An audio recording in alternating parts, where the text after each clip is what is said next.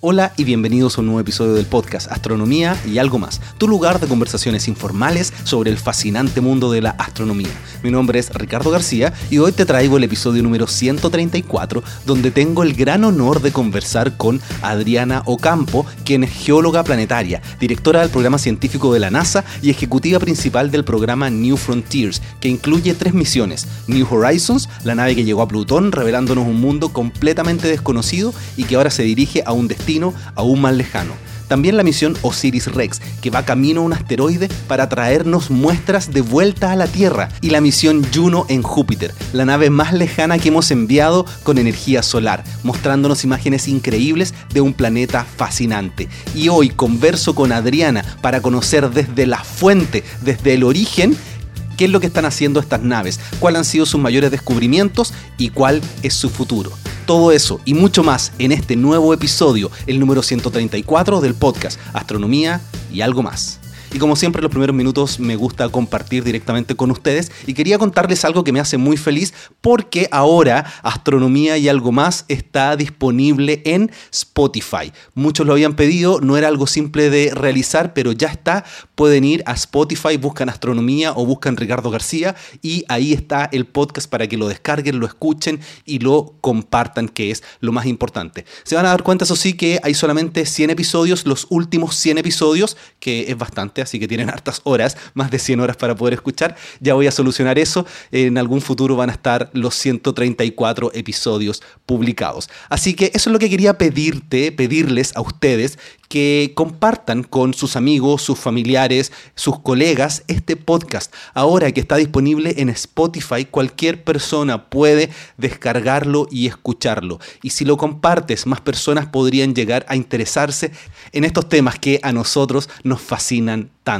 Y algunos de los comentarios, tanto en Evox como en iTunes. Por aquí están diciendo, hola Ricardo, me parecen muy interesantes tus entrevistas y te felicito por ello. Intento escucharlas siempre que puedo. Un saludo, Lorenzo. Muchas gracias, Lorenzo. También en iTunes, tremendo programa, soy abogado, pero científico frustrado. Sigue con tan importante desafío y espero poder colaborar económicamente para que siga adelante por mucho tiempo más. Saludos desde Chile, Rex Vidal. Muchas gracias, Rex Vidal. Y también en iTunes, Desi Wesi Was, ese es el seudónimo que tiene dice, ¿qué pod más interesante? No sé cómo llegué aquí, pero era justo lo que me interesa escuchar. Muchas gracias. Escuché si hay vida en Marte y escuché lo de las abejas, si el cielo es azul, las inyecciones. Muy entretenido e interesante y como lo conversan lo hace más interesante aún. Saludos desde Dubai.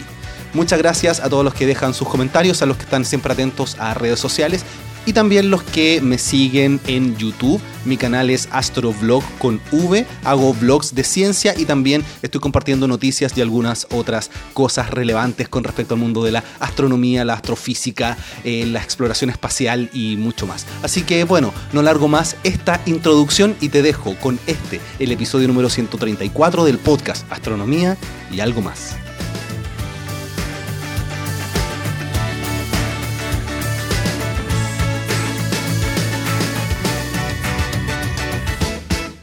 Muchas gracias por recibir mi invitación y mi llamado para poder conversar sobre tu trabajo, sobre las cosas que has hecho y para que las personas te conozcan, cuéntanos un poquito eh, cuál es tu historia. Vamos a profundizar en varias de esas cosas, pero, pero haznos una pequeña introducción.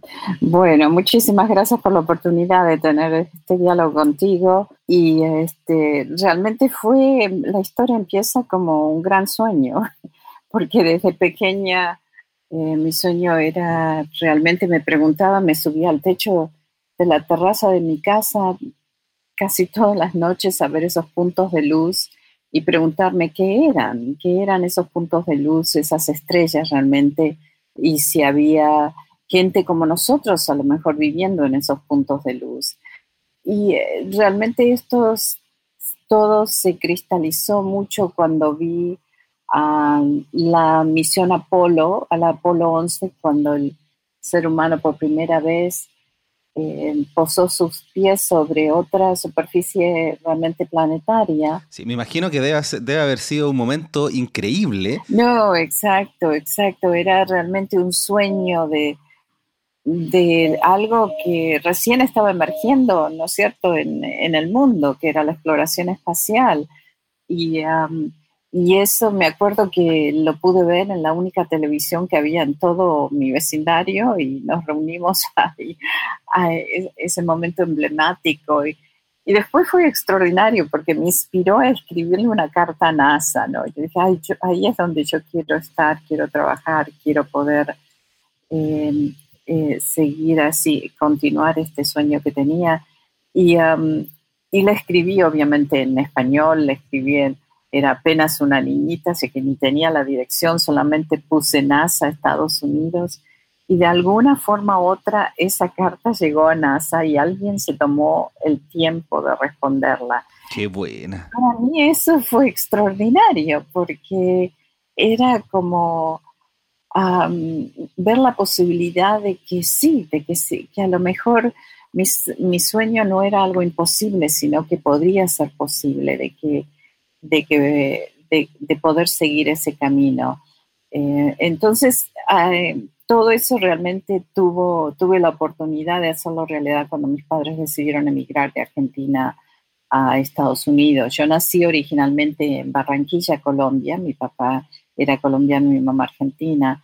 Y ellos siempre en la búsqueda de tratarnos de un mejor futuro, este, decidieron emigrar a Estados Unidos al comienzo del, básicamente de la década de los 70 y, y ahí fue cuando realmente la historia comienza de mi enlace con la NASA. Y hoy día estás haciendo cosas muy interesantes en la NASA y eso es lo que, lo que quiero que, que conversemos porque tú trabajas en el programa que se llama New Frontiers. Cuéntame un poquito sobre los programas que tiene la NASA, cómo funcionan para tener una idea. Igual yo tengo un par de conversaciones con Mario Pérez, pero él está en otra, en otra área, así que cuéntanos un poquito cómo funciona para que empecemos a hablar sobre New Frontiers.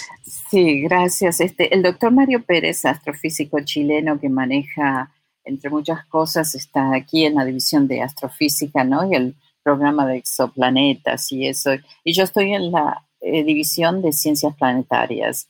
Eh, entonces, mi, área de especialidad realmente es la geología planetaria y, eh, y, ahora tengo el privilegio de manejar este programa Nuevas Fronteras, que es el programa en el cual se le da la oportunidad a un científico con su equipo de poner, de proponer una idea para la exploración del espacio profundo Después de una revisión de pares muy, muy intensa, esas propuestas son, este, son expuestas.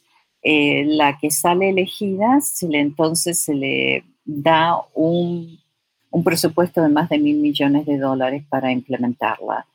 Y ahora dentro del programa Nuevas Fronteras tenemos tres misiones.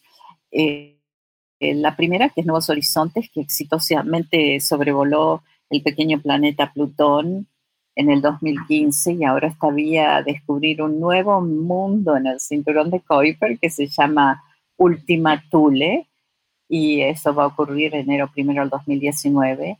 La segunda que está orbitando en estos momentos alrededor de Júpiter se llama Juno, es la nave espacial que por primera vez hemos podido mandar en la cual completamente se subastece por celdas solares a una distancia de más de, más de cinco veces la distancia del Sol a la Tierra, ¿no? O cinco unidades astronómicas. Y este, la tercera es la que se llama Osiris Rex, que es súper interesante porque ahora comienzos de octubre, de agosto, a finales de este año, ¿no? Va a estar su faceta de encuentro con un nuevo asteroide que bueno, con un asteroide muy interesante que se llama Venú y este asteroide tiene la posibilidad de, hace interción, eh, de interseccionar la ah, órbita de la Tierra una vez cada seis, años. Entonces lo venimos monitoreando desde hace mucho muchos años y ahora vamos a poder extraer una muestra de Venú y, y retomarla a la Tierra en el año 2023. Sí, así que son misiones muy interesantes y quiero que profundicemos en las misiones. Tú nos diste ahí ya la visión completa de qué se tratan y, cuáles son. Y quiero partir con una que para mí es a mí me encanta personalmente, que es la Nuevos Horizontes, New Horizons, porque yo recuerdo desde que era niño que siempre se hablaba de Plutón, pero teníamos una imagen borrosa tomada por el telescopio espacial Hubble, hasta que eh, New Horizons le pudo tomar una foto, vimos el corazón, estudiamos Plutón en detalle. Cuéntanos un poco cómo fue el proceso de la misión, porque no es fácil llegar y, lanzar algo que va tan lejos en el sistema solar. Así es, así es. Realmente eh, yo lo llamo mi, mi equipo de soñadores, que gracias a su persistencia realmente hoy, eh, ¿no es cierto?, nuestra civilización se está beneficiando de este conocimiento recaudada, recaudado por el, eh, el, equipo científico por intermedio de la nave espacial Nuevos Horizontes y que nos ha abierto las puertas a un nuevo sistema solar, porque antes cuando fuimos a la escuela, bueno, yo me acuerdo cuando yo fui todavía eran nueve planetas. Yo tengo una camiseta que dice eso, de hecho, cuando yo estaba en el colegio había nueve planetas. Entonces ahora, y ya la misión se lanzó en el 2006, y en el 2006, este, bueno, ya Plutón era un, un planeta menor, ¿no? La Unión Internacional Astronómica definió a lo que era un planeta es cual este objeto, ese cuerpo que puede orbitar alrededor del Sol, pero al mismo tiempo poder limpiar su órbita de partículas. Y ahí fue cuando, donde mm, Plutón no llegó a, ese, a llenar ese requerimiento, por lo tanto, eh, fue, fue reclasificado de planeta a planeta menor. Claro, la forma como yo lo veo, no sé si es correcta, corrígeme si me equivoco, es que eh, los planetas son básicamente los objetos que nacieron en el mismo disco de acreción que formó el sistema solar y Plutón se supone que es un objeto capturado posteriormente. Bueno, es cierto, pero no fue, eh, es cierto, pero no fue solamente esa eh, el requerimiento, porque Plutón, este, hay un poco todavía de controversia de, eso, cuando fue capturado, si fue parte de la nebulosa original del sistema solar, pero más que todo lo que lo, la clasificación que lo hizo cambiar fue eso, que a medida que, aunque orbitaba alrededor del Sol, no podía limpiar completamente su órbita de, de partículas porque obviamente es un planeta más pequeño y tiene menos campo gravitacional, ¿no? Así que fue todo eso, ese esquema que también tú describes, que ha hecho cambiar la clasificación de Plutón a un planeta, a un planeta menor. Claro, la gente siempre se, enoja un poco y dice, pero ¿por qué queremos que Plutón sea planeta? Lo que yo siempre digo es que ni siquiera Plutón sabe que se llama Plutón, que lo hayamos cambiado de planeta a planeta enano, a Plutón no le hace ninguna diferencia. No, exactamente, son todas las pequeñas clasificaciones que nosotras, ¿no es cierto? Nuestra especie depende, porque parece que tenemos que clasificar y poner las cosas en cajitas. Yo me acuerdo también del, del cuento del principito cuando va y viaja al contador, no sé si lo has leído. Sí, eh, muchas veces, me encanta. Y justamente se encuentra con este individuo en este pequeño asteroide que todo lo clasificaba, lo tenía que clasificar para entenderlo. Y nosotros, en nuestra, ¿no es cierto? Nuestra, nosotros también dependemos un poco de eso. Estamos lo importante de, lo que Nuevos Horizontes, em, el conocimiento que ha recaudado y está recaudando, es que literalmente nos está abriendo las puertas a un nuevo sistema solar. Nos dice, nos está así, nos está hecho, haciendo cuestionar realmente todavía qué es un planeta, qué, cuál es la composición de nuestro sistema solar. Hoy en día realmente tenemos eh, un sistema solar compuesto de, la mejor forma de describirlo es de ocho planetas grandes con miles y miles de planetas pequeños. Entonces, eh, nuestro sistema solar es mucho más complejo, mucho más rico. Incluso hay, hay toda una clasificación nueva de objetos que no le hemos dado nombre, que todavía los llamamos objetos, como los que están localizados en el, cinturón de Kuiper y, el cual eh, Plutón es, es, uno de los más grandes con el pequeño planeta Eris también. Entonces, es el más lejano que hemos descubierto hasta el momento y están localizados en el cinturón de Kuiper y ahora Nuevos Horizontes va a ir a descubrir uno nuevo, Última Tour. Sí, pero antes de, pasar a, ese nuevo objeto que vamos a ir a visitar, cuéntanos algunas de las cosas más interesantes que se descubrieron porque se quiso mandar la, nave bastante rápido, entonces no pudo entrar en órbita, simplemente hizo lo que se llama en inglés el flyby y tomó muchas fotos, muchas fotos, después posicionó su antena, nos mandó la información. ¿Qué es lo que encontramos? Sí, así es. Entonces el punto de mayor acercamiento fue el julio 14 del 2015. Nos tenemos que acordar que esta nave espacial se lanzó en el 2006 y es la nave espacial más rápida que el ser humano ha hecho. Le tomó llegar a la órbita de la Luna solamente nueve horas y trece meses a Júpiter. Así que eso te da una pauta de lo rápido, rápido que, que está viajando esta nave espacial. Y se requerían esas velocidades para poder llegar a, su objetivo principal, que era explorar el planeta Plutón, en menos de 10 años y lo hizo en 9 años y medio. Entonces, eh, fue extraordinario porque cuando eh, teníamos dentro del equipo científico, dentro del equipo, de todo el equipo, estamos haciendo predicciones, ok, ¿qué vamos a encontrar cuando lleguemos? Y, y se iba a encontrar bueno, se hizo toda una lista de, predicciones internas que teníamos, ¿no? Este, un poco eh, para ver. Y, cuando llegó ese momento de julio 14 de 2015, todos nos quedamos con las bocas abiertas de lo extraordinario que, de lo que estábamos viendo, porque nos dimos cuenta que era un Plutón mucho más activo de lo que pensábamos, que tenía volcanismo criogénico, o sea, es volcanismo hieloso potencialmente que nos está dando la pauta que, que no es un pequeño planeta muerto, sino que es todavía activo, que tenía estas áreas con montañas de, de, hielo, de agua de más de un kilómetro de alto. Y lo extraordinario fue encontrar la gran cantidad de hielo de agua. Sabíamos que vamos a encontrar hielo de monóxido de carbono, de nitrógeno eh, y a lo mejor algo también de metano, pero la cantidad que se, y a lo mejor un poquitito de hielo de agua, pero no en la abundancia que se encontró, se encontró también correlacionado con las áreas más antiguas de Plutón, que encima de todo esto se encontró gran cantidad de tolinos en estas áreas, en esas superficies, en esas laderas hielosas de las montañas de aguas de hielo. ¿Y los tolinos qué son? Los tolinos son los primeros elementos realmente orgánicos que estamos observando en nuestro sistema solar, que también se encontraron en el polo norte de Caronte, la luna más grande de Plutón, que está sincronizada, ¿no es cierto?, en su órbita. Eh, o sea que las dos siempre, Plutón y Caronte, siempre se están viendo la misma cara, como la Tierra y la Luna, ¿no?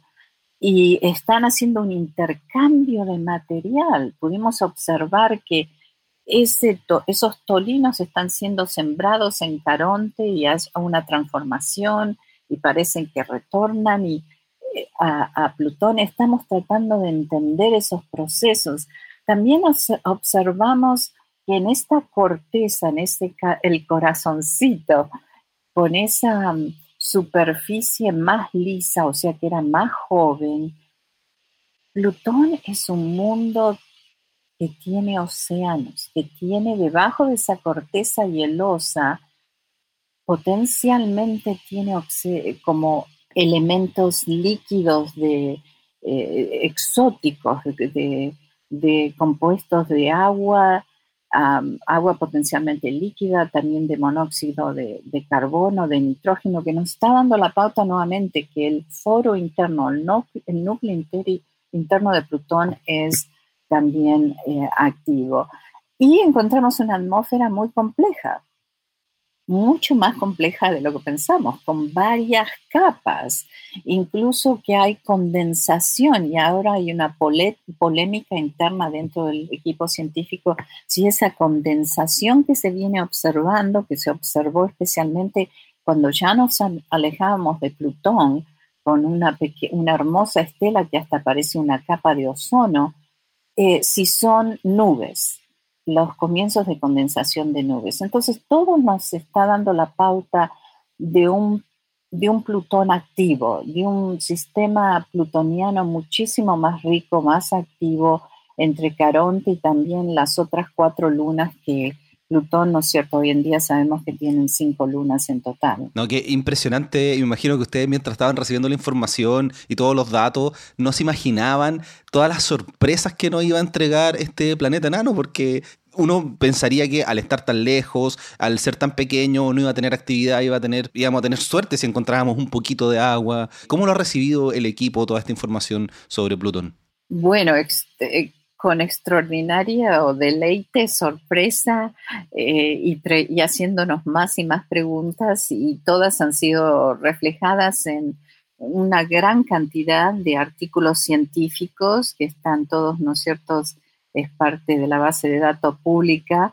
Eh, se han dedicado mm, incluso revistas científicas a todos los eh, descubrimientos que se hicieron de Plutón, eh, la revista Ciencia hizo uno y ahora vamos a sacar otro. Eh, entonces, eh, se sigue. Ahora, en la próxima semana, estoy yendo a, la próxima reunión del equipo, que nos vamos a reunir a justamente hablar de los, de los últimos hallazgos y que nos sigue sorprendiendo. Nos, a medida que analizamos más la información, eh, nos sigue sorprendiendo. Nos tenemos que acordar que el punto de mayor encuentro fue ese julio 14 de 2015, pero nos tomó casi un año recibir la información aquí en la Tierra.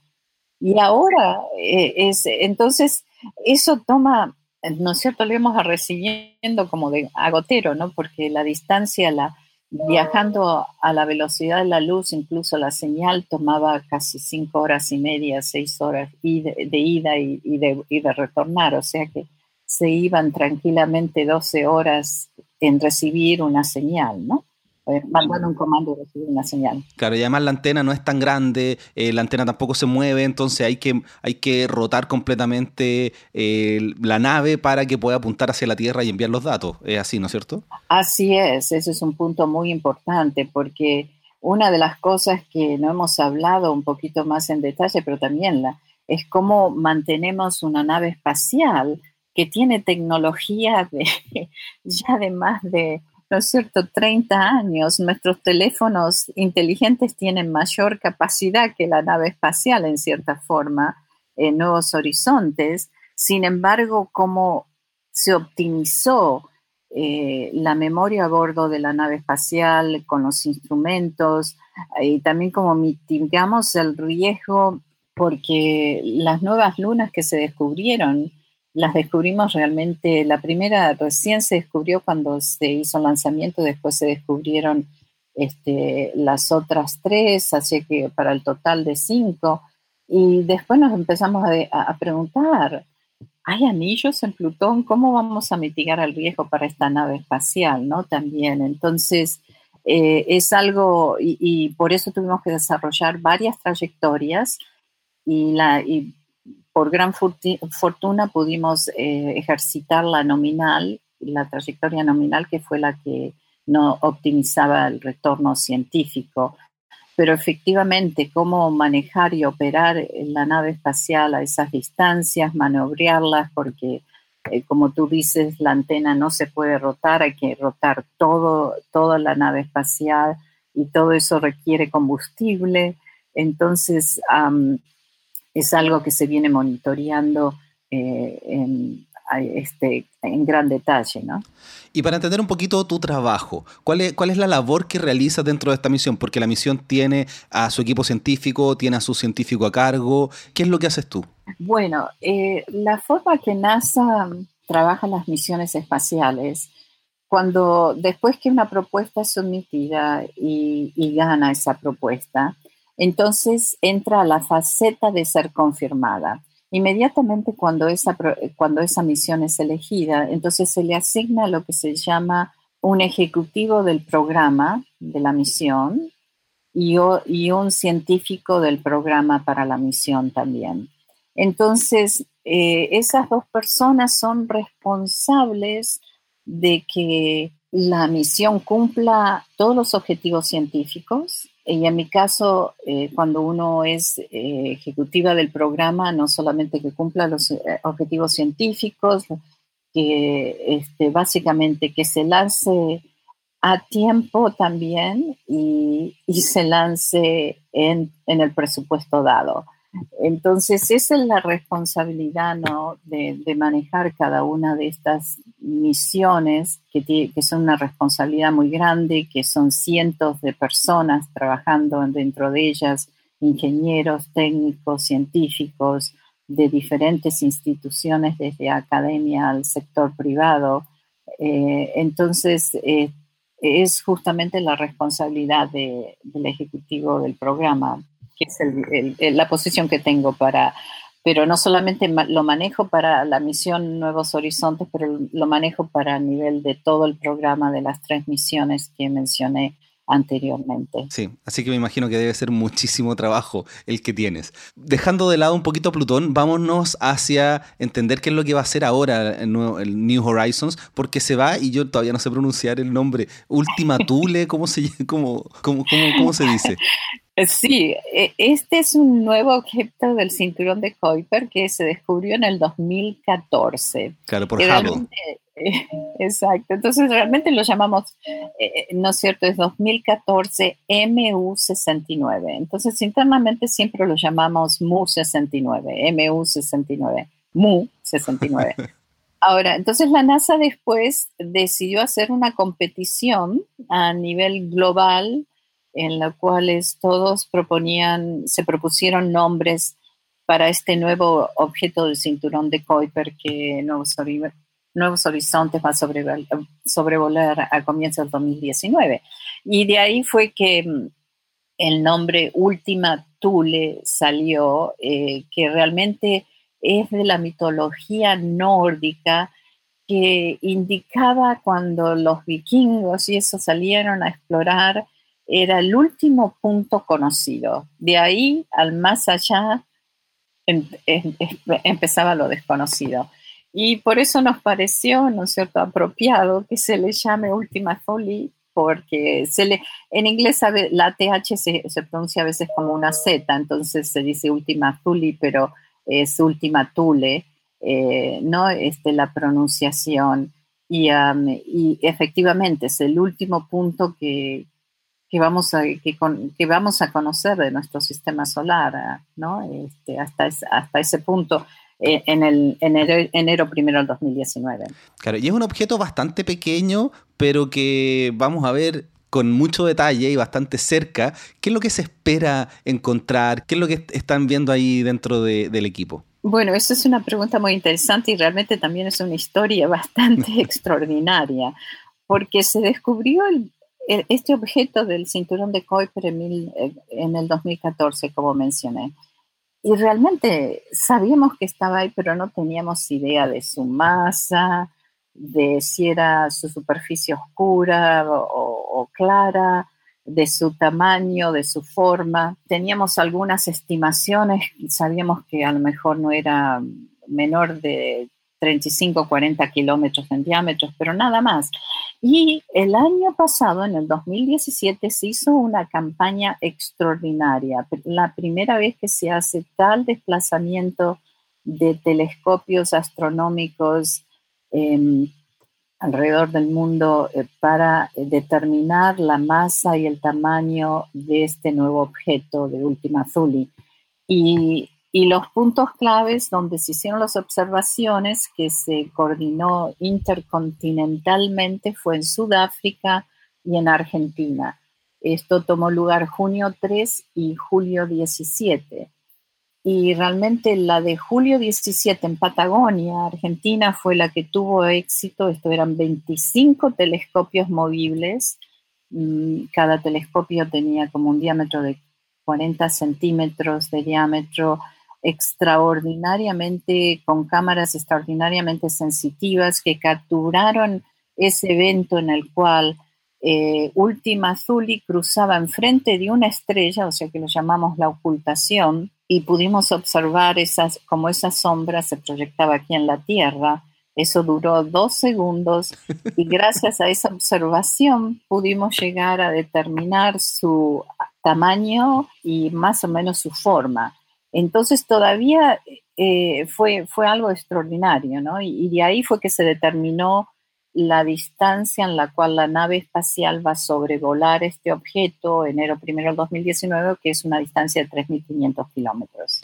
Qué bueno, vamos a estar muy atentos entonces a todas las noticias que salgan de ese acercamiento tan interesante con el último objeto, el más lejano al que hemos llegado en el sistema solar. Pero quería agregar algo, sí, por favor. porque la historia no termina ahí, porque entonces ahora vamos a hacer otra, tenemos otra oportunidad, agosto 4, de hacer otra observación de, esta ocultación que va a tomar lugar esta vez con otra estrella más brillante y la sombra de Última Thule va a estar cruzando desde Colombia a Senegal.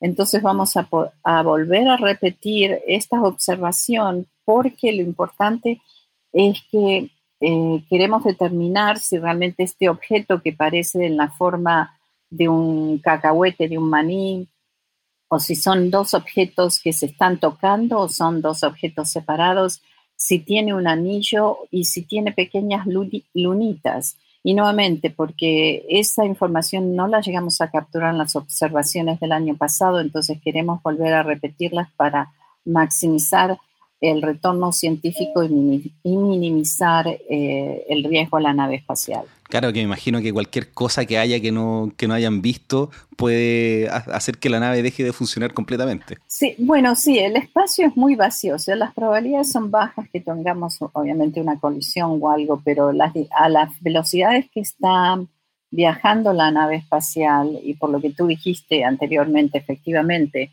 el campo gravitacional de Plutón en aquel tiempo, en, en, el 2015, no fue lo suficientemente fuerte para capturar la nave espacial en una órbita y entonces siguió en camino, o sea que fue una trayectoria de paso y, por eso tenemos la, posibilidad ahora de ver a otro objeto en el cinturón de Kuiper, Ultima Thule.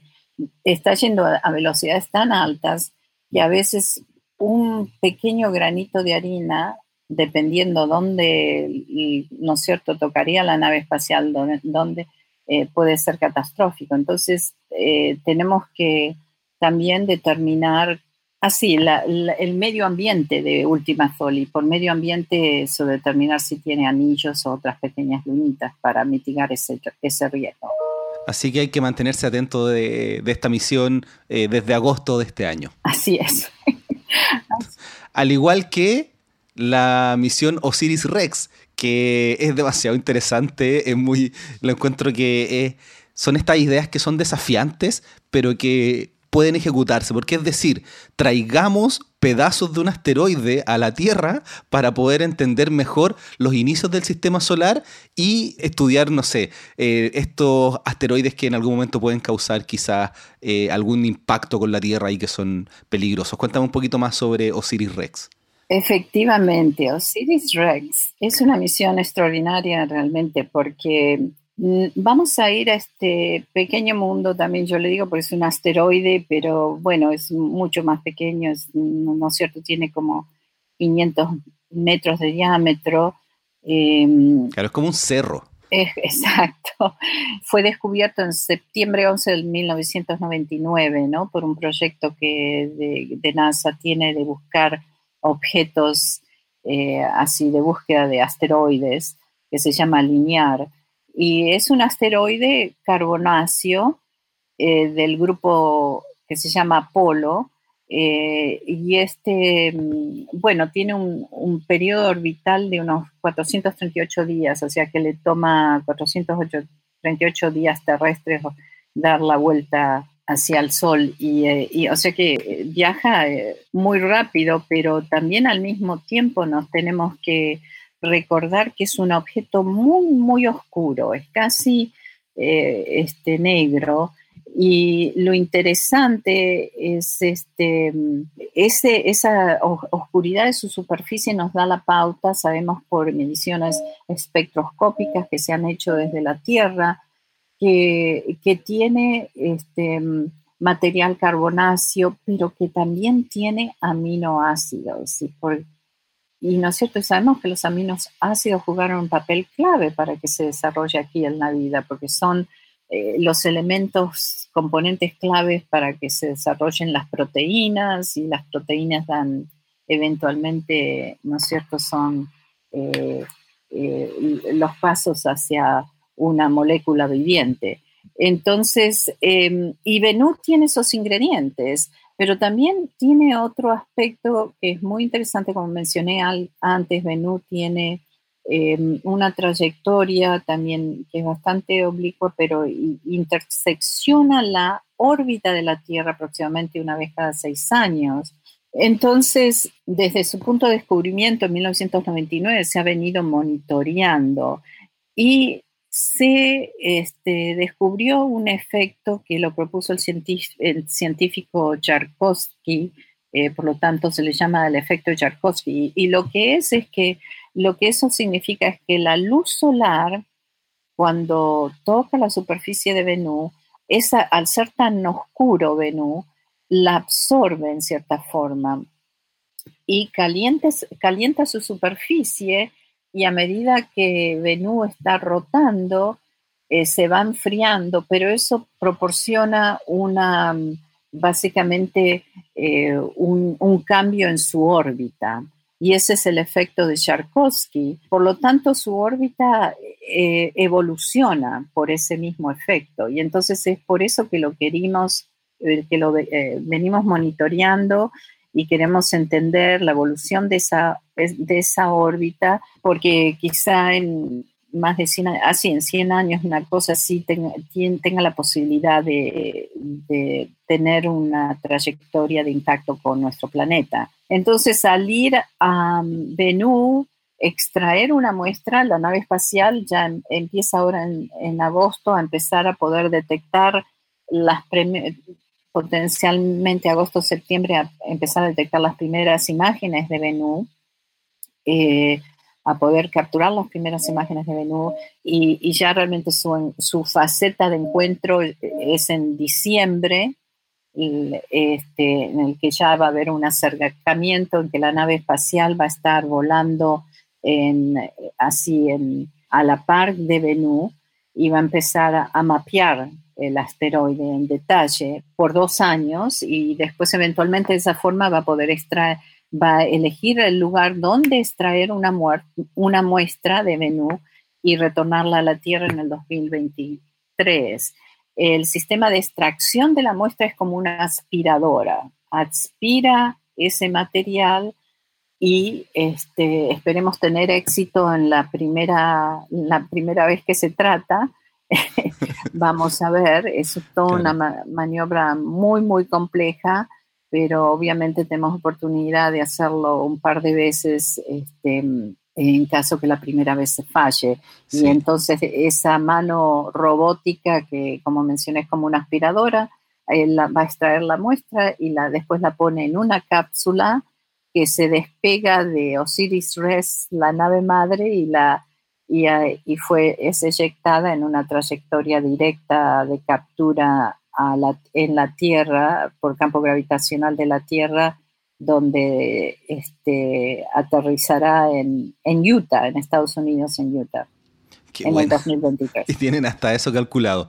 Quiero entender un poquito mejor el tema de esto de traer material de vuelta, porque quieren extraer más o menos unos 60 gramos de material. Y mi pregunta es, ¿qué es lo que se va a hacer si es que es difícil sacar el material porque recuerdo lo que pasó con, con la misión Rosetta, en especial Philae, que no pudo aterrizar en el cometa porque era bastante más pesado, era bastante más duro de lo que se esperaba. ¿Cuáles son las contingencias que tienen ahí pensadas? Sí, efectivamente, es, este, es una muy buena pregunta. Todo este tipo de, lo que Rosetta Filea trató de hacer este, e, e, en un cometa era, no tenía precedentes, ¿no es cierto? Es la, primera vez que se trataba de hacer algo así.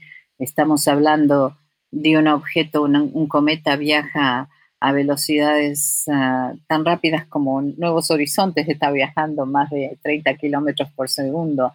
Entonces eh, es difícil anclarse, tenía que realmente anclarse y y, este, y, fue un reto muy grande. Entonces, este, tuvimos eh, con Osiris Rex, eh, hemos venido estudiando todos estos mecanismos, eh, también JAXA, ellos también este, mandaron una misión, la Agencia Espacial este, Japonesa mandó una misión para um, extraer material, capturar material. Entonces, venimos aprendiendo de todas esas, experiencias y están reflejadas en el diseño del mecanismo que se va a ejercitar para, con, con eh, por intermedio de Osiris Rex. Cuando se hicieron las pruebas aquí en la Tierra eh, de la, del mecanismo de extracción, se llegó a, definitivamente a poder extraer más de unos kilogramos, más de unos gramos, sí, llegó a los kilogramos.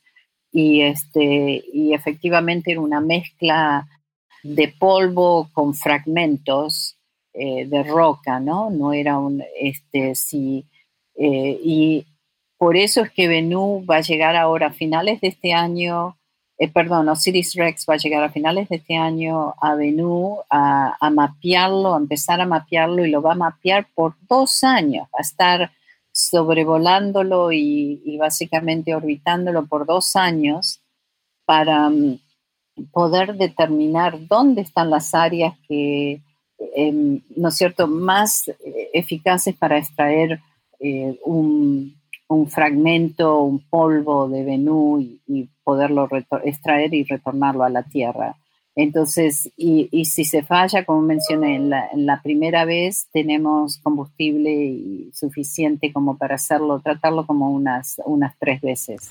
Qué interesante la misión, hay que también seguir atento porque eh, cuando se esté haciendo todo el tema del mapeo vamos a tener detalles y unas imágenes también de un asteroide como nunca hemos tenido. Así es. Bueno, pasemos ahora al último tema que también yo encuentro fascinante porque yo recuerdo que seguí la misión en detalle, sobre todo del lanzamiento que era muy difícil, la misión Juno a Júpiter, donde nos ha renovado la forma como nosotros vemos a este gigante gaseoso. Cuéntanos un poquito sobre esta misión. Sí, así. Eh, bueno, Juno es eh, extraordinario porque realmente es una misión que muchos dijeron, no, no se puede llegar a Júpiter con paneles solares, eh, como fuente de energía para subastecer todos sus subsistemas de la nave espacial, que se pueda llegar a, hacerlo con, energía solar. Entonces rompió los esquemas, em, hicieron todas las calculaciones, el modelaje, y cuando presentaron la propuesta, ¿no es cierto?, el equipo científico dijo, sí, esto se puede llegar, en, podemos, lo comprobaron, se hizo una revisión muy exhaustiva, los equipos eh, técnicos independientes y efectivamente pasó todo eso y ahora vemos la realidad. Estas alas solares, estos tres grandes paneles que se extienden más de 20 metros de punta a punta, están funcionando muy bien, a incluso aunque la nave espacial se, se, mandó a uno de los lugares más letales de nuestro sistema solar, porque Júpiter es el planeta más grande de nuestro sistema solar, como sabemos, y realmente es una protoestrella, emite más energía de la que recibe. Entonces está constantemente como emitiendo balas cósmicas de electrones, de, Em, que son letales para todos los sistemas electrónicos. Entonces, ¿cómo podríamos proteger a, la, nave espacial? Y eso fue un reto muy grande y se terminó haciendo un cubo, literalmente un cubo de, una alianza de metales especial que incluye titanio, aluminio, aluminio, que minimiza la radiación de, de Júpiter más de 400 veces. Entonces, eso, esa coraza que la nave, que los, eh, sus sistemas eh, más sensitivos de la nave espacial, que es la parte electrónica, es la que está protegiendo y está haciendo que la nave espacial, que ahora está orbitando de polo a polo, que nuevamente es una órbita que nunca antes se había hecho para Júpiter, eh, sea exitosa y entonces pasa, eh, minimiza también su exposición a los anillos de, hacia las áreas de alta radiación de Júpiter. Y nos está mostrando un nuevo planeta. Realmente era eh, la misión, quería tratar de descifrar cómo se forman los planetas. ¿Fue Júpiter el primer planeta de formarse en nuestro sistema solar? ¿Qué, papel jugó Júpiter en la incluso en que la vida se dé en nuestro planeta. Porque la, teoría es, es que, mm, que Júpiter fue uno de los primeros planetas que se formó. Gracias a Juno se ha podido confirmar que, que Júpiter tiene un núcleo que no se sabía, no se sabía si el planeta todavía tenía un, eh, núcleo plástico, el, así interno en ese foro, si era gas concentrado de, completamente y no fue así, sino tiene un núcleo. Ya, porque yo recuerdo que se sabía que tenía un núcleo, pero se estimaba que era un núcleo de hierro. ¿Ahora ya se confirmó con Juno? Bueno, no se sabía si de seguro que había un núcleo, porque se pensaba también, estaba la hipótesis de que a lo mejor Júpiter tuvo un núcleo y ahora ya no lo tenía más. Ah, qué bueno. Entonces, si eso fuese el caso, lo mismo tenía un gran campo eh, magnético eh, y cómo era que ese campo magnético, porque realmente todos los campos magnéticos pensamos que el mecanismo es un dínamo, ¿no? Este, o sea, tiene que tener algo fluido interno que lo está moviendo y no sabíamos si era todo el planeta, porque el planeta está irradiando tanta energía o si efectivamente tenía un núcleo concentrado. Y a, lo mejor lo, que lo podía haber tenido y ahora no lo tenía. O, y ahora efectivamente, como tú dices, ya se ha confirmado que sí tiene un núcleo, es un núcleo activo. Todavía estamos tratando de descifrar el mecanismo que está haciendo que esa energía tome lugar y pienso que Juno nos va a lo mejor uno de los de los resultados científicos inesperados más interesantes puede ser que nos dé eh, la pauta de cómo ese mecanismo de energía trabaja, ese mecanismo que, está emitiendo eh, más energía de la que recibe y, a lo mejor hasta puede ser los primeros pasos a podernos darnos, dar unos nuevos nueva comprensión de mecanismos energéticos que pudiéramos usar aquí en la Tierra. No, qué, interesante. Y yo estaba pensando mientras me, me, contabas un poco sobre la misión, que queremos nosotros entender si Júpiter fue el primer planeta en el sistema solar, cómo se forman los planetas. Y en general, cuando nosotros miramos fuera del planeta Tierra, lo que más hemos encontrado son Júpiter calientes, que le llamamos, porque parece que se forman bastante más simple o más de forma más fácil que los planetas rocosos. ¿Es así o, no? Sí, así es. Este, es una pregunta muy interesante y hay mucho debate todavía en eso. Hay muchos científicos que se concentran justamente, son dinamicistas, que se concentran justamente en cómo se formó el sistema solar, eh, pero hay algo que la gran mayoría están de acuerdo y que efectivamente Júpiter fue el primer planeta en formarse en nuestro sistema solar. Y, parece que necesitamos planetas como Júpiter porque para que la vida se dé, porque juega un papel muy importante de traer, para que la vida se ve como la conocemos nosotros, ¿no? Y cuando hablamos de eso, este, ¿cuáles son los? Hay tres ingredientes claves para que la vida se dé como la conocemos es agua líquida, que es primordial, material orgánico y una fuente de energía. Si esos tres ingredientes están presentes, la probabilidad es que la vida se dé como, como la conocemos son altas. Entonces, una de las preguntas más claves es, ¿cómo llegó el agua a nuestro planeta? ¿Cómo se disparció la molécula del agua? Porque sabemos que todas las moléculas más pesadas, incluso las volátiles, se formaron de la gran explosión de una estrella, ¿no? Entonces, una supernovia, una cosa así. Entonces, eh, pero, ¿no es cierto? Se esparcieron por todas partes. ¿Cómo fue que fueron capturadas por el sistema solar? Y, Júpiter fue el, eh, el arquitecto, en cierta forma, de nuestro sistema solar después del Sol, porque eh, actuó como una gran licuadora, en cierta forma, revolviendo todos los ingredientes pero también atrayendo a esas moléculas más livianas como el agua al foro interno de nuestro sistema solar que fueron capturadas por los planetas terrestres como Venus, la Tierra y Marte.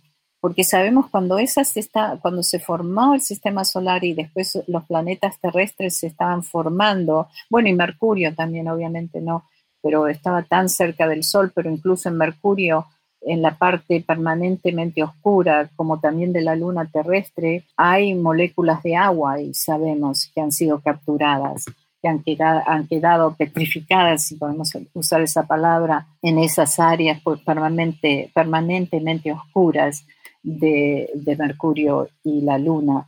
Pero volviendo a los otros planetas terrestres como Venus, eh, la Tierra y Marte, sabemos que tenían agua en su superficie los tres planetas casi al mismo tiempo. Venus tuvo, parece, océanos hasta 500 millones de años atrás. Marte quizá menos, es un planeta la mitad del diámetro de la Tierra, entonces no tenía tanta ah, capacidad gravitacional para retener la molécula de agua de su superficie. Y, la Tierra estaba justo en el punto ideal, ¿no? Que llamamos el cinturón de, de, donde la vida se da. La zona habitable, claro. Sí, que nos dio esa oportunidad. Pero entonces Júpiter jugó ese papel muy importante de distribuir la molécula de agua por el sistema solar y, lo más importante, de traerla al foro interno de, la, eh, de los, así, los planetas eh, terrestres, incluyendo la, la Tierra. Qué importante Júpiter.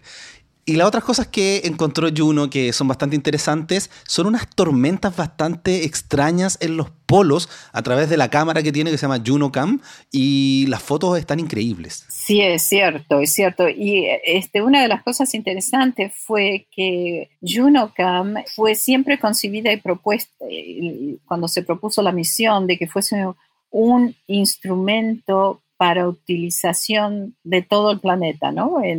así que el, personas pudiesen proponer ideas de dónde entrar a ver y poder este, proponer que enfoquen a la, Cámara en ciertas áreas. Y efectivamente ha sido algo que queríamos utilizar para, este, así, para capturar la atención de todas las personas interesadas en la exploración espacial. Y pienso que ha trabajado muy bien. Eh, y efectivamente, Juno ha venido descubriendo estas tormentas extraordinarias en Júpiter, pero también gran cantidad de actividad de, mm, bueno, de truenos, de, rayos, eh, de luces, especialmente en las zonas polares. Y, es, y es interesante como estos, estos eh, centros ciclónicos también van evolucionando y moviéndose tenemos la Gran Mancha Roja, que fue uno de los primeros eh, objetos, hasta fue observado por Galileo Galilei eh, en, en, los 1600, ¿no es cierto? Cuando, porque era espectacular, lo llegó a ver por el telescopio, el, ¿no? El, este, y lo interesante que esa gran mancha roja, que sabemos ahora que es un centro ciclónico que ha durado por siglos, está evolucionando, ah, se ha encogido. Antes era tres veces el tamaño de la Tierra y antes de que, Juno fuese lanzado, se encogió como a solamente un tamaño, un diámetro y medio del tamaño de la Tierra. O sea que, y, se formó otra mancha ciclónica blanca y estamos tratando de entender por, con Juno, con los instrumentos que tiene a bordo, que es como hace, puede tomar como rayos X del planeta, y, pero no usando en la banda X, sino en la banda de microonda. Claro, el MWR, ¿no? Ese es la, el instrumento. Sí, exacto. Entonces es todo en, en, microonda que puede, em, tiene varias frecuencias que al ponerse en unísono, así en coordinación, se sincronizan y penetran profundamente a, la, gran superficie gaseosa del planeta. Entonces nos están dando la pauta de los mecanismos detrás de esas grandes, este, ¿no ciertos núcleos de huracanes, de hiperhuracanes este, ciclónicos que, vamos, que vemos, observamos, que observamos en la superficie por las bellas imágenes que vemos este, en la frecuencia visual, ¿no es cierto? Pero eh, podemos penetrarla. Entonces, nos está dando una información extraordinaria que nos va a llegar a, por lo menos, a poder llegar a entender mejor cuáles son los mecanismos detrás de todos estos eh, centros ciclónicos. Claro, y me, parece que le dio también a la misión que se acaba de extender la duración de Juno. Cuéntame un poquito sobre eso. Así es, la misión, entonces, porque todas las misiones eh, de NASA tienen un periodo que es el, periodo eh, principal, ¿no? Para cumplir sus objeto, eh, objetivos. Y lo que pasó con Juno fue que mm, al comienzo la órbita iba a ser una órbita, cada órbita de 14 días. Y después nos dimos cuenta que mm, eso era era demasiado optimista, que necesitamos tener órbitas que duraban periodos más largos, llegaron, ahora duran 54 días, para darle más posibilidad al equipo científico y al equipo operacional a trabajar todos los detalles de, hacer las próximas secuencias de observación para la próxima órbita y al mismo tiempo analizarla. Entonces, eh, dado eso, su periodo de operación principal fue, eh, se le dio una extensión que recientemente ha sido aprobada y entonces va a continuar operando por dos años más. Así que tenemos Juno para rato. Por lo menos. Así es, por lo menos dos años más y después lo que pasa es que el equipo científico, ¿no es cierto?, da otra propuesta a la NASA para continuar y decir, bueno, este es el tipo de ciencia que vamos a estar haciendo, es, evaluada y entonces eh, así se extienden las misiones, ¿no? Exactamente. Oye, y tengo una pregunta que yo sé que puede ser un poquito compleja, pero, pero quiero hacértela, porque estamos en una exploración del sistema solar increíble y cada vez nos estamos acercando más a responder a esa pregunta tan importante si es que la vida se pudo desarrollar en algún otro lugar, en algún otro planeta o en alguna luna. Según tu experiencia en NASA, de todo lo que hemos explorado, ¿dónde crees que es el lugar en el que vamos a encontrar ya sea vestigios de vida o vida actual? Bueno, es una, es una pregunta muy, muy interesante y es, y es tan importante esta pregunta que la NASA lo tiene como una de sus preguntas de misión, ¿no? De como misión para la agencia, de si estamos solos en el universo, de dónde se originó la vida, cómo se originó la vida y este, a dónde vamos, el desarrollo de, nuestro planeta. Entonces, efectivamente, yo pienso que estamos viviendo unas épocas extraordinarias, estas últimas décadas de descubrimiento gracias a la exploración espacial, nos ha abierto el conocimiento a tener este, ideas de algo que pensamos no era posible anteriormente. Y vemos que los nichos biológicos donde la vida se puede, se pudo haber dado, se puede estar dando de la forma que lo conocemos, eh, es más, eh, puede existir dentro de nuestro sistema solar, no, no afuera de este. Em, y es algo extraordinario porque vemos ahora, tenemos la confirmación de que hay agua, líquida potable en el subsuelo de Marte. Y eso es clave gracias a Curiosidad, el módulo robótico Curiosidad que lo ha confirmado y la clave ahí también nuevamente que es agua potable. Sí, no, de hecho Curiosity recién acaba de encontrar moléculas orgánicas en el cráter Gale, ah, una periodicidad del, del metano en la atmósfera. Es súper interesante lo que se está haciendo ahí. Así es, entonces vemos que esos ingredientes, ¿no? Los tres ingredientes que hablamos anteriormente, agua líquida, material orgánico y, un, y una fuente de energía, se están dando. Ahí tú mismo lo mencionas, recién se ha confirmado más las moléculas orgánicas y que metano está siendo emitido hoy en día de la superficie de Marte. Entonces estamos hablando nuevamente de un planeta que hay actividad en el subsuelo, que queremos... Eh, y, y, estos nichos de vidas que antes pensamos estaban solamente en los confines del cinturón habitable que era donde nuestro planeta existía, ¿no? Justo a una unidad astronómica del Sol ahora sea, no, ya es mucho más que ese cinturón habitable. Ahora son nichos de vida que existen en diferentes lugares del sistema solar. Podemos hablar de Europa.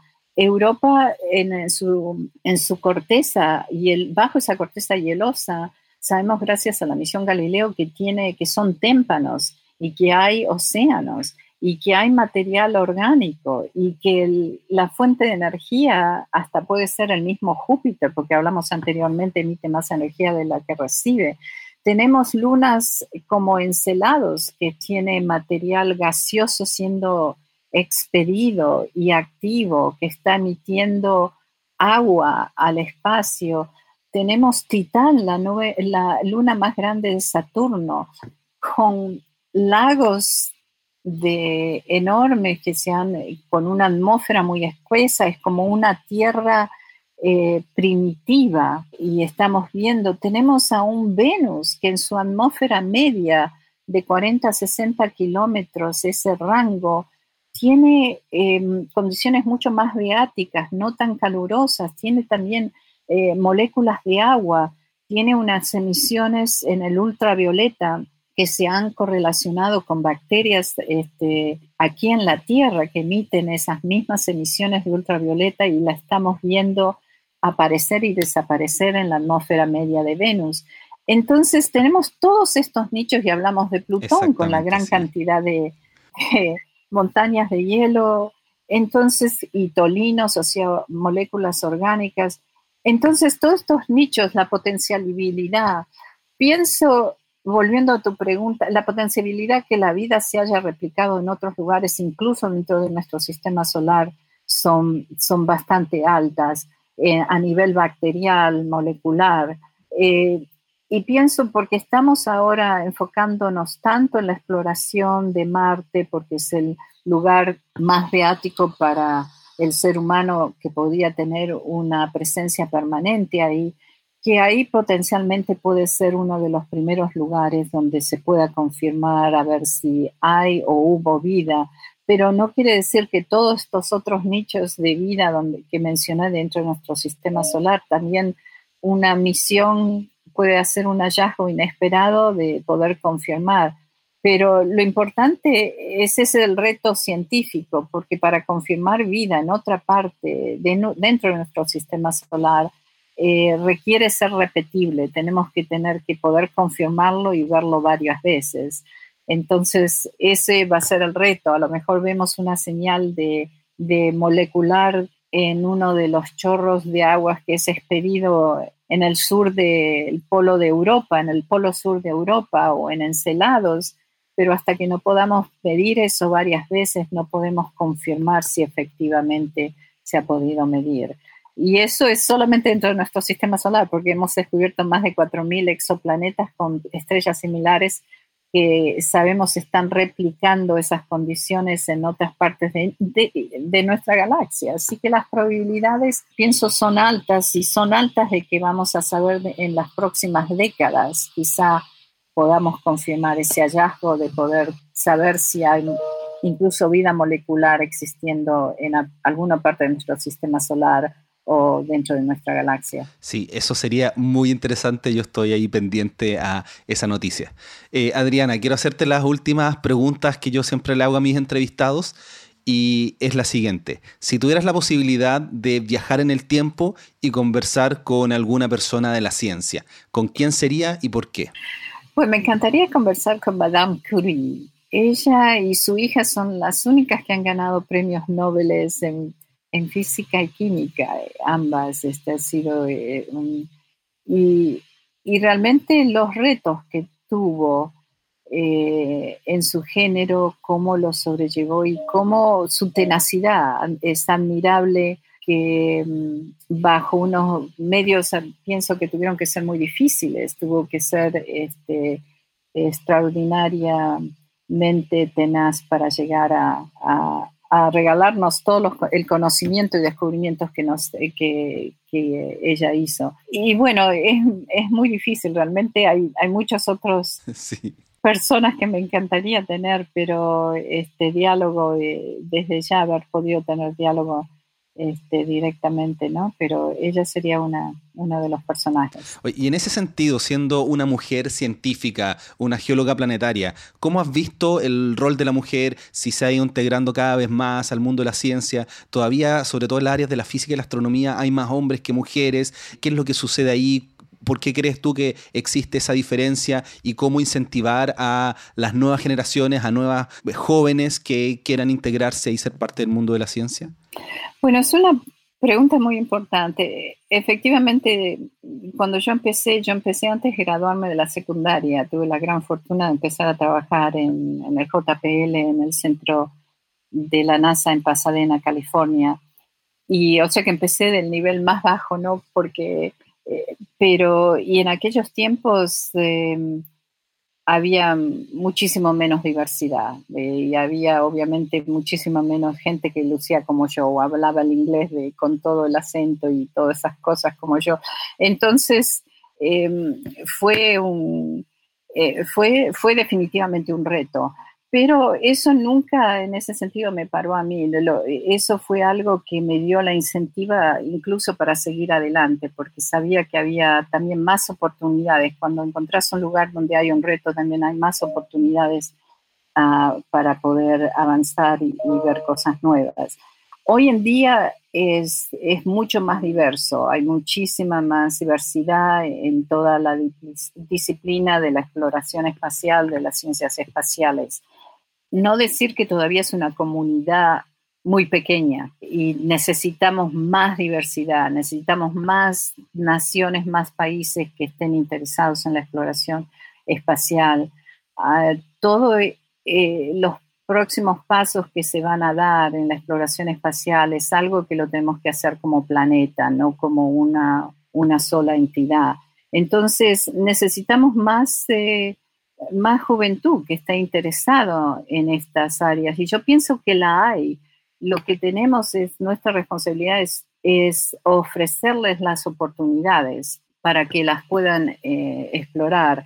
Porque obviamente si una niña hoy en día va a sus padres y les dice, bueno, yo quiero ser este, científica planetaria o quiero ser astrofísica o quiero ser una ingeniera aeroespacial, muchos de esos padres van a decir, se van a preocupar porque va a ser una carrera que piensa, no, ¿cómo te vas a ganar la vida? ¿Qué va? No, las posibilidades y, y, eh, y, entonces pienso que necesitamos trabajar en paralelo, necesitamos trabajar con esas familias, esos padres, sabiendo, abriéndoles las mentes en las oportunidades que existen y que el futuro es ese, porque nosotros somos una entidad, una especie que estamos viviendo en un planeta cambiante, en un sistema solar evolucionando y realmente en cierta forma somos todos, como Buckminster Fuller decía, somos todos astronautas y nuestro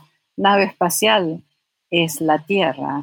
Entonces necesitamos más gente capacitada en la área espacial. La área espacial no va a ser el privilegio de unas pocas naciones, tiene que llegar a ser el plan estratégico de todas las naciones de nuestro planeta para que realmente avancemos como especie. Eh, exactamente, muy importante. A mí me encantaría tener una agencia espacial chilena. Todavía no están los recursos, pero quizás en algún momento. y ya para dejarte, yo sé que tienes una agenda muy ocupada. Lo último, ¿dónde podemos o los oyentes de este podcast pueden aprender más sobre las misiones, eh, buscar información, eh, si hay algún libro donde se cuenta alguna historia que nos puedas recomendar? Bueno, gracias por esa oportunidad de, sí, de compartir eso. Em, en la NASA tenemos una página web que se llama ciencia.nasa.gov corta, que no es tan actualizada como a mí me gustaría ver que se mantenga tan actualizada, pero definitivamente están eh, las informaciones sobre las misiones. En inglés, definitivamente el nombre de, incluso por ejemplo, uno pone Plutón NASA y ahí aparecen toda las, eh, la información. Para aquellos papás y eh, mamás y abuelas, abuelos, tíos y tías que quisieran leerle algo sobre la exploración espacial a sus, a, sus niñas y niños, hay un libro que tuve la gran fortuna de poder escribir que la NASA publicó, que se llama, es una aventura espacial, se llama Copo Cucucu, o sea, las dos primeras letras de todas las preguntas, CO de cómo, eh, PO y de por qué, eh, la QU de qué y CU de cuándo. Y lo pueden bajar gratis y es una aventura espacial que toma lugar estos eh, niñas y niños y personajes este, explorando el sistema solar y en esa forma aprenden sobre el sistema solar. Entonces hay mucho material bajo educación.nasa.gov. También hay otro lugar que se llama Space Place o espaceplace.nasa.gov y van a poder, este, hay juegos, hay mucho material didáctico y también en cada área ya para especializarse o en eh, gente que quiere hacer investigación o estudiantes de licenciatura, de universidad. Este, también tenemos en la NASA programas de postdoctorado, en la cual no importa de qué país uno venga, pero puede venir a hacer pasantías y la NASA les pagaría, este, tienen que someter la propuesta para hacer pasantías dentro de algún centro de NASA. Entonces hay muchas, mucha información en las páginas web, eh, desafortunadamente en su gran mayoría en inglés, pero eh, los invito a que exploren esas páginas web dentro de nasa.gov corta. Bueno, yo seguiría conversando, es demasiado interesante conversar contigo. Eh, no hemos hablado de cosas tan interesantes, por ejemplo, que tú eres parte de algunas expediciones que se hicieron a Chicxulub. También están las colaboraciones que se van a hacer con esa, por ejemplo, Venus Express.